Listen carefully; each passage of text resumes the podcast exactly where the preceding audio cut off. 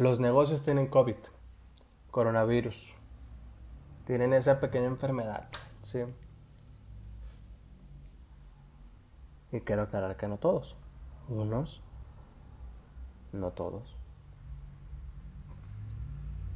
Porque enferman, bajan sus defensas y terminan por desaparecer.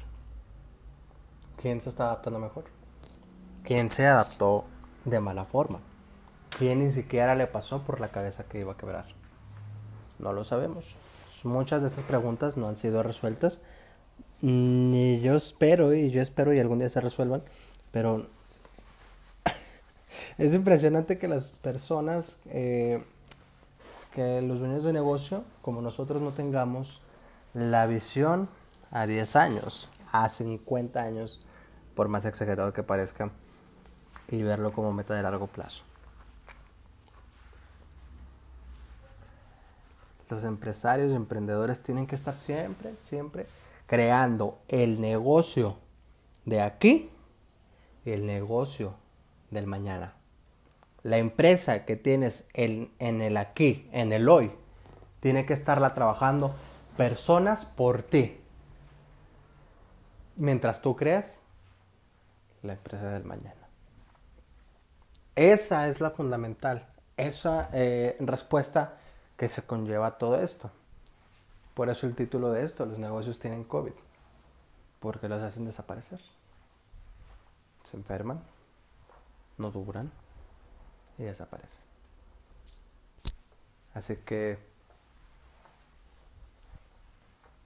aquí tienes tres formas de hacer que tu negocio no tenga COVID de hacer que tu negocio siga flote, de hacer que tu negocio siga respirando, de hacer que tu negocio siga en pie. Número uno, digitalizarse. ¿Cómo te digitalizas? Poniendo tu negocio primeramente en plataformas de redes sociales. ¿sí? Que venga tu información de contacto, una buena foto, foto de perfil, fotos profesionales y de calidad. Dos, comercio electrónico. Trata de ver la forma en que tu negocio o empresa puede estar en el comercio electrónico. Seas comida, seas productos, seas servicios.